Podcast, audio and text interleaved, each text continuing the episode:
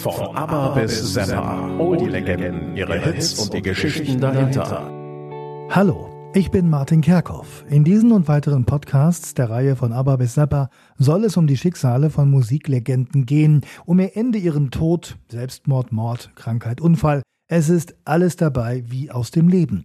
Und die Geschichten sind zum Teil sehr tragisch, spannend, aufwühlend und natürlich werden die verstorbenen Legenden auch gewürdigt mit dem, was sie geschaffen haben, mit ihrer Musik.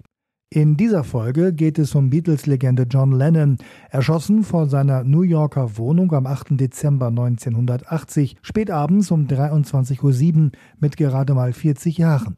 Sein Mörder, der 25-jährige Fan Mark David Chapman. Ich bin getroffen, sollen Lennons letzte Worte gewesen sein.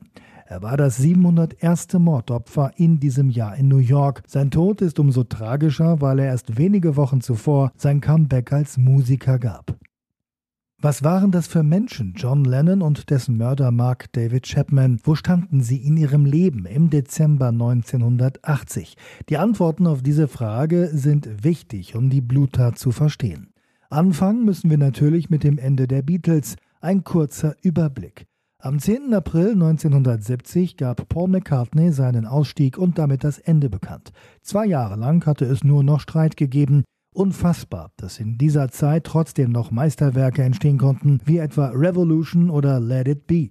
Vor allem George Harrison und John Lennon sollen sich gar nicht mehr verstanden haben, sogar von Hass war die Rede, und schon im Januar 69 bastelte jeder Beatle an seiner eigenen Solokarriere. Nur Paul McCartney wollte die Band ernsthaft retten, seine Idee, die Jungs zu ihren Wurzeln zurückzuführen, zum Rock'n'Roll, zu Live-Auftritten, einfache Arrangements. Aber kurz vor der Veröffentlichung des Meilensteins Abbey Road im September 69 verkündete Lennon seinen Austritt aus der Band. Nicht öffentlich, intern. Denn mittlerweile hatten sich auch Lennon und McCartney zerstritten über die Musikausrichtung John Lennon hatte über McCartney hinweg einfach den Produzenten Phil Spector beauftragt. Er sollte die Get Back Session, also das Let It Be Album, überarbeiten. Vieles wurde aufgebläht, etwa mit Hafenklängen und Chören. Vielleicht war es dann Rache, dass McCartney dem früher ausgestiegenen Lennon mit der Verkündung des Beatles-Endes zuvorkam. Dann begaben sich die Beatles mit Volldampf auf ihre Solopfade und ihre besten Produktionen lieferten wohl alle direkt im Anschluss an die gemeinsame Zeit ab. John Lennon Plastic Ono Band ist das erste Studio-Solo-Album von John Lennon nach der Trennung der Beatles. Zusammen mit Ehefrau Yoko Ono. Es wurde am 11. Dezember 1970 in Großbritannien und am 14. Dezember in den USA veröffentlicht. Es ist bekannt für seine kritischen und aufrüttelnden Texte und wird von einigen Kritikern als das ehrlichste Rockalbum aller Zeiten betitelt. Darauf waren die beiden Hits Mother und Power to the People. Nicht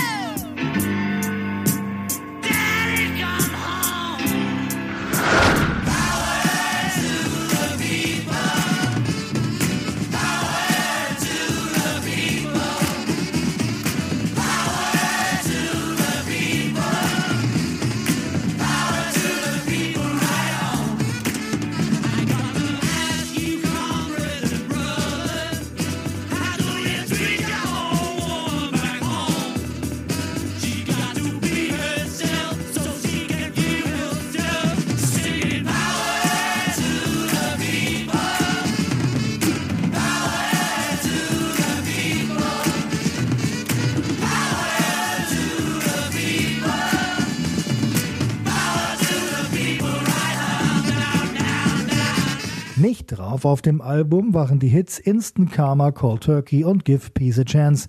Die hatten beide schon ab Sommer 69 als Singles veröffentlicht, wollten sie aber nicht auf dem Album haben. Dann, im September 71, brachten John Lennon und die Plastic Ono Band das Album und die Single mit dem Namen Imagine heraus, wobei die Single zum Welthit wurde. Imagine no Kurz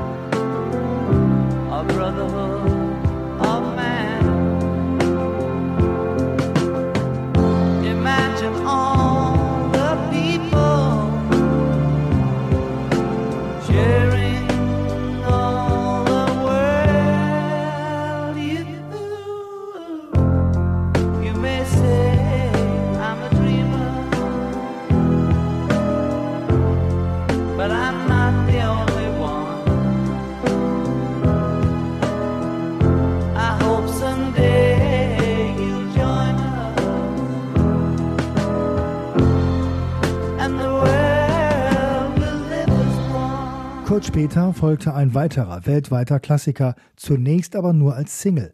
Happy Christmas, War is Over wurde am 1. Dezember 71 als Single in den USA veröffentlicht, in Großbritannien knapp ein Jahr später.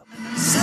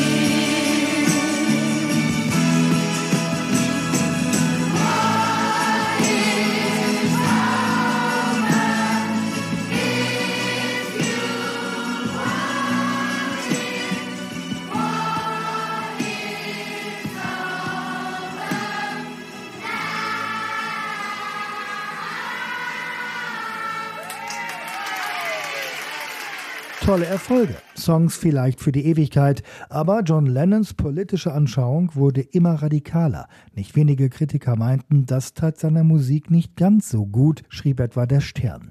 1972 folgte das Album Sometime in New York ohne Hits. Zu dieser Zeit soll laut Stern das FBI ein Auge auf den unliebsamen Künstler geworfen haben. Die amerikanische Einwanderungsbehörde soll sogar versucht haben, Lennon auszuweisen. Es folgte eine wilde und schwere Zeit für John Lennon. 1973 kam nämlich die zwischenzeitliche Trennung von Yoko Ono dazu. Es folgte eine Art Absturz, der in dem sogenannten Lost Weekend gipfelte, das das Internetportal udiscover-music sehr anschaulich beschrieben hat. Wohlgemerkt, ein 18 Monate andauerndes Wochenende. Den Angaben zufolge hatte Yoko Ono ihrem Mann einen ungewöhnlichen Vorschlag gemacht, eine Affäre mit ihrer Assistentin Mary Pang. Lennon fand das offenbar toll und zog mit Pang in ein angemietetes Haus in LA. Es folgen die angesprochenen 18 Monate.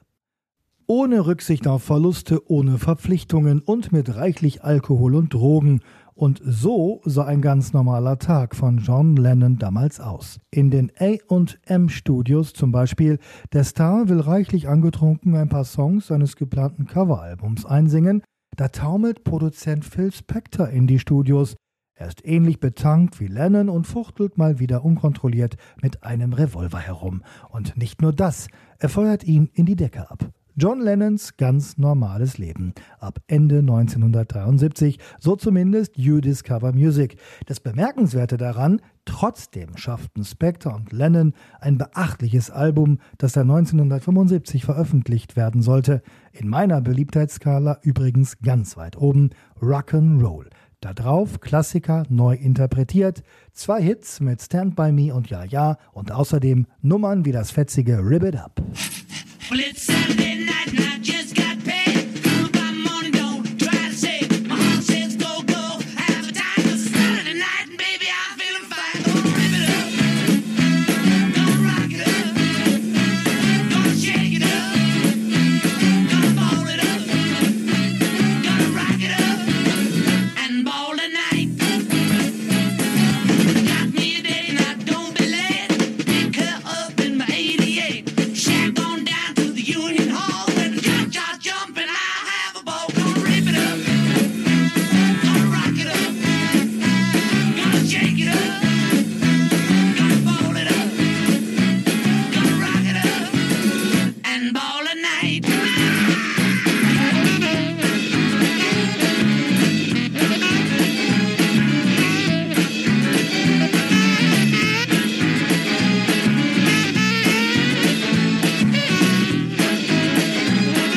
It Up aus dem Album Rock'n'Roll aus dem Jahr 75, aber nicht nur das. Bereits 74 hatte es John geschafft, mit dem Album Walls and Bridges aus seinem Tief herauszukommen. Und das enthielt Whatever Gets You Through the Night. Lennons einziger Nummer 1 Hit in den USA. Whatever gets you through the night.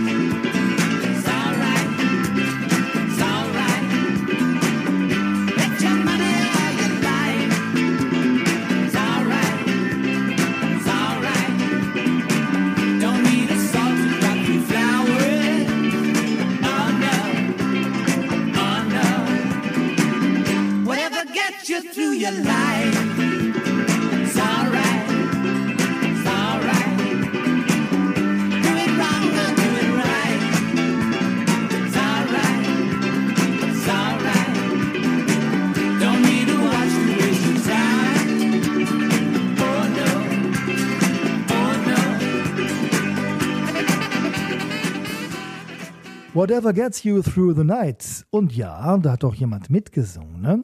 Genau. Elton John. Und mit dem trat Lennon dann auch am 28. November überraschend im Madison Square Garden auf. Lennon war also wieder in der Spur. So gut, dass auch die Versöhnung mit Yoko Ono gelang. Und am 9. Oktober 75 kam dann Sohn Sean Lennon zur Welt. Lennon hatte offenbar genug von Drogen und Besäufnissen und, ja, auch von der Musik. Fünf Jahre lang. Denn erst 1980 kehrte er zurück dann kam das gemeinsam mit Yoko Ono aufgenommene Album Double Fantasy mit echten Krachern wie Just Like Starting Over, Watching the Wheels oder Woman, das als Single übrigens erst nach Lennons Tod zum Welthit wurde. Woman,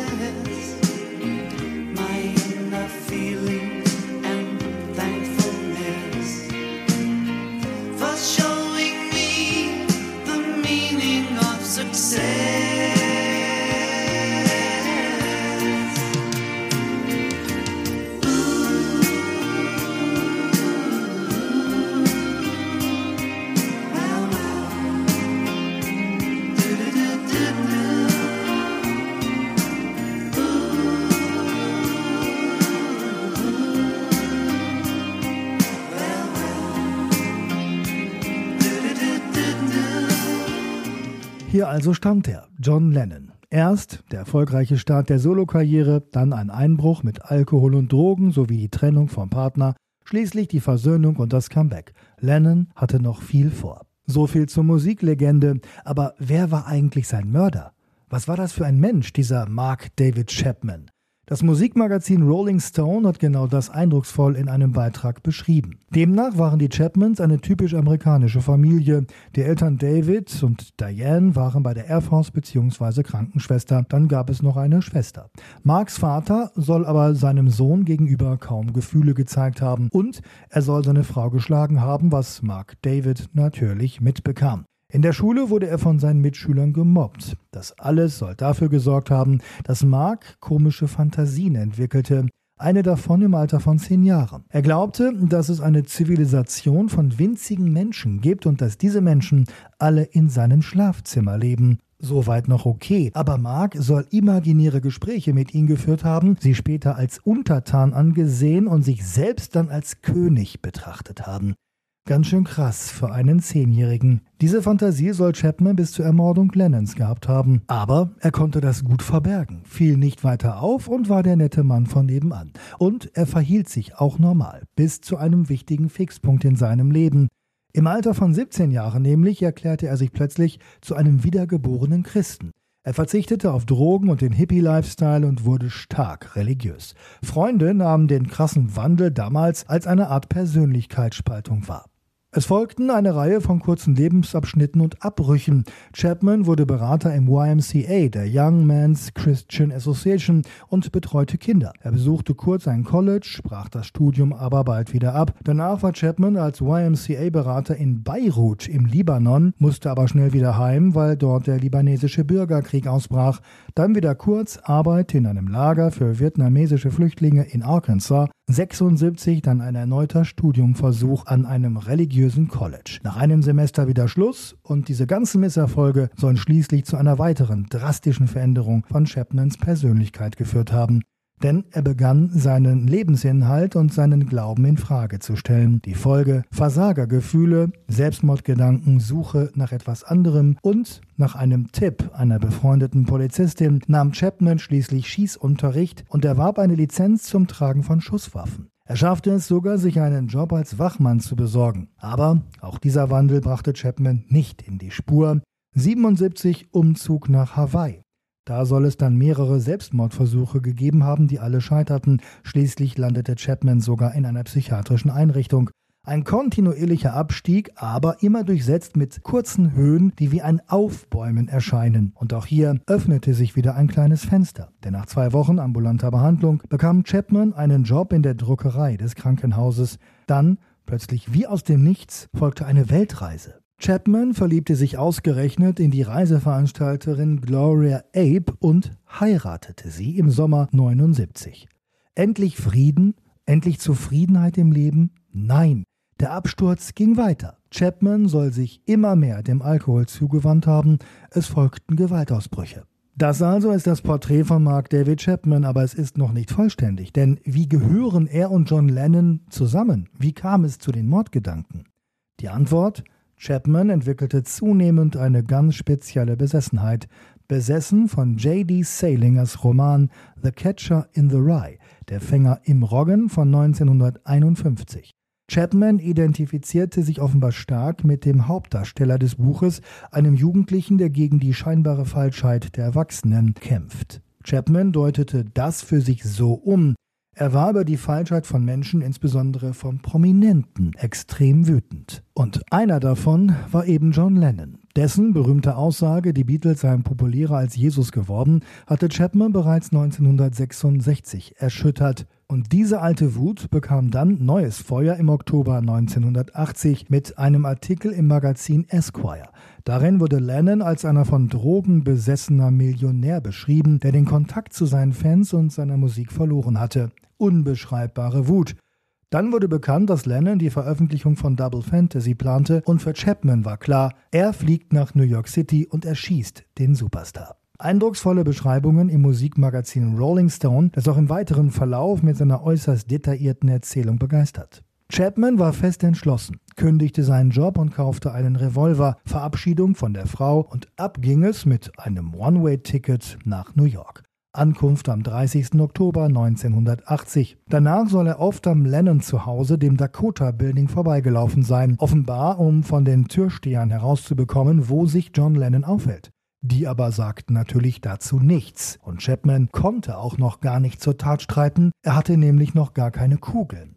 Und weil nur New Yorker dort auch Kugeln kaufen durften, kurzer Abstecher nach Georgia. Dort erzählte Chapman einer alten Freundin, die zufällig stellvertretender Sheriff war, er fühle sich in New York nicht sicher und brauche daher Kugeln. Kaum zu glauben, aber wahr, Chapman bekam die tödlichen Geschosse und kehrte nach New York zurück. Er rief seine Frau an und erzählte ihr zum ersten Mal, was er vorhatte. Die rief nicht die Polizei, sondern flehte ihren Mann einfach an, nach Hawaii zurückzukommen. Und das vielleicht Überraschende, Chapman tat das dann auch am 12. November 1980, so das Rolling Stone Magazine. Es gibt andere Darstellungen, etwa in der Welt, die schreibt, angeblich habe Chapman erklärt, ihm habe ein Engel damals eingeflüstert, auf den Mord zu verzichten. Egal wie, Chapman brach den ersten Versuch also ab.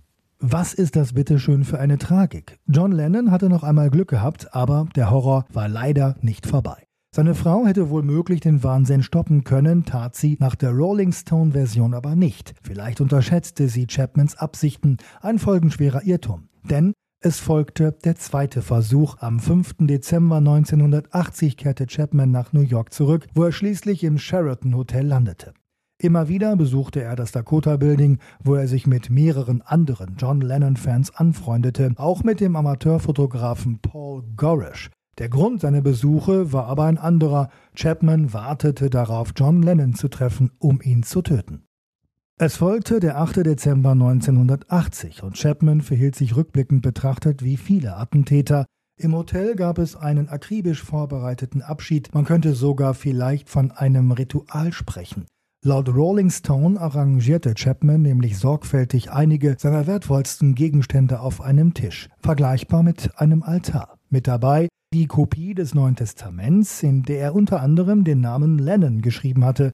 Dann verließ er das Hotel und kaufte eine frische Version seiner persönlichen Bibel, könnte man sagen, ein neues Exemplar von der Fänger im Roggen. Auf die Titelseite schrieb er This is my statement.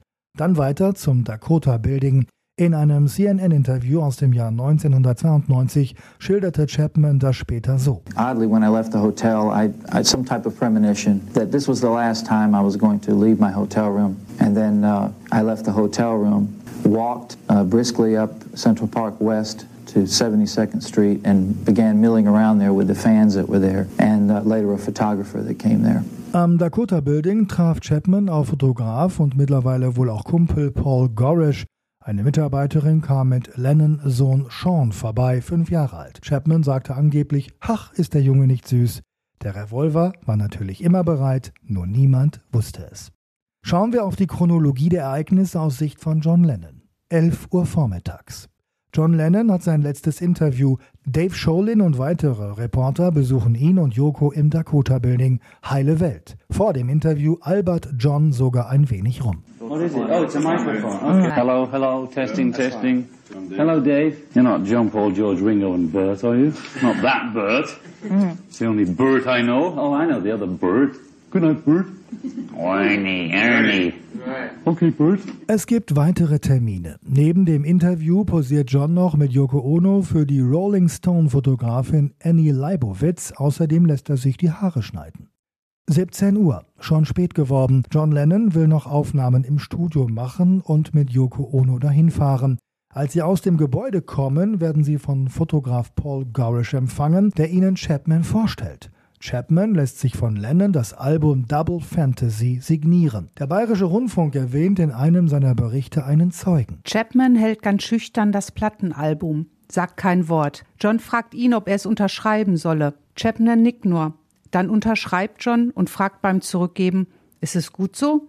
Chapman nickt wieder nur und geht einfach weg. Fotograf Gorish drückt den Auslöser seiner Kamera. Ein Foto, das später weltbekannt wird. Wenige Stunden vor Lennons Tod ein Foto mit Lennon und seinem späteren Mörder. Und da scheint noch alles ganz harmonisch. Laut Rolling Stone weiß niemand, warum Chapman diese Gelegenheit nicht genutzt hatte, um Lennon zu töten. Später soll er mal gesagt haben, einen inneren Kampf geführt zu haben. Aber der Drang, den Superstar zu erschießen, war einfach zu groß. Also, was macht Chapman? Er bleibt ganz einfach da, wartet vor dem Gebäude auf die Rückkehr Lennons. 22.50 Uhr. Die Limousine mit John und Yoko kommt wieder am Dakota Building an. Jetzt geht alles ganz schnell. Yoko Ono steigt zuerst aus, dahinter John. Chapman sagt noch Hallo zu Yoko, dann geht John an ihm vorbei. Chapman geht in die Knie und feuert zwei Schüsse in Johns Rücken, der sofort hinfällt. Chapman schießt wieder, dreimal, wobei eine Kugel daneben geht. Chapmans Schilderungen im CNN-Interview aus dem Jahr 1992 hören sich dazu so an. The limousine pulled up, the rear left door opened, Yoko got out. John was far behind, say 20 feet, when he got out. And he looked at me, and, and I think he recognized here's the fella that I signed the album earlier. And uh, He walked past me. I took five steps toward the street, turned, and fired five shots into his back. John schafft es, sich in die Lobby des Gebäudes zu schleppen, wo er dann endgültig zusammenbricht. Der Nachtwächter soll das Ganze erst für einen Scherz gehalten haben. Das war es nicht. Chapman hat getan, was er tun musste. Er ist mit sich im Reinen. Warum weglaufen? Also setzt er sich hin unter eine Laterne und liest in der Fänger im Roggen seinem Lieblingsbuch. Als die Polizei kommt, entschuldigt er sich mehrfach für die verursachten Probleme. John Lennon wird schwerst verletzt auf den Rücksitz eines Streifenwagens gesetzt und in die Notaufnahme des Roosevelt Hospital gebracht. Doch für ihn kommt jede Hilfe zu spät. John Lennon stirbt um 23.07 Uhr an massiven inneren Blutungen. Die Nachricht von Lennons Tod verbreitet sich natürlich schnell. This is ABC News Nightline. Good evening. If you've been anywhere near a television set or a radio these past few hours, you already know that John Lennon of the Beatles is dead. Was folgte, waren weltweite Fantrauer und große Anteilnahme und ein Prozess. Mark David Chapman bekannte sich gleich schuldig. Laut Rolling Stone behauptete er, Gott habe ihn dazu aufgefordert. Als Chapman bei seiner Verurteilung gefragt wurde, ob er eine letzte Aussage machen wolle, stand er auf und las eine Passage aus der Fänger im Roggen vor. Er wurde zu 20 Jahren bis lebenslänglicher Haft verurteilt. Das entspricht etwa dem deutschen Straftatbestand des Totschlags. Es folgten gefühlt unzählige Anträge auf Begnadigungen. Der elfte laut U-Discover Music im August 2020 wie immer abgelehnt. Und erstmals hörte die Öffentlichkeit auch selbstkritische Töne vom Mörder am 12. August 2020 bei einer Gerichtsverhandlung in New York. Ich habe ihn ermordet, weil er sehr, sehr, sehr, sehr berühmt war und das ist der einzige Grund und ich war sehr, sehr, sehr, sehr, sehr auf der Suche nach Selbstruhm, äußerst egoistisch. Den Angaben zufolge betonte Chapman ausdrücklich, dass es ihm leid tue. Ich entschuldige mich für den Schmerz, den ich ihr, Lennon-Witwe Yoko Ono, zugefügt habe. Ich denke die ganze Zeit darüber nach. Chapman soll sogar so weit gegangen sein, für sich selbst die Todesstrafe zu fordern. Inwieweit all diese Äußerungen ernst zu nehmen sind, weiß niemand. Bis heute ist Chapman Experten ein Rätsel, ein enttäuschter Fan mit einer Persönlichkeitsstörung, der in Fänger im Roggen liest wie in einer Offenbarung. Yoko Ono widmete sich seit dem Tode Lennons dem Erhalt und der Verbreitung seines künstlerischen Schaffens, indem sie immer wieder weiteres Material des Ex-Beatles veröffentlichte, und das war natürlich reichlich. John Lennon taucht so immer wieder in der Öffentlichkeit auf, etwa als das Lied Instant Karma 1992 für eine Nike-Werbung verwendet wurde. John Lennon selbst war 2010 in Fernsehwerbespots für einen neuen Kleinwagen des Autoherstellers Citroën zu sehen und 2014 wurden 89 Manuskripte und Zeichnungen von John Lennon für insgesamt fast 2,9 Millionen US-Dollar verkauft. Und, und, und. John wird uns sicher weiter erhalten bleiben.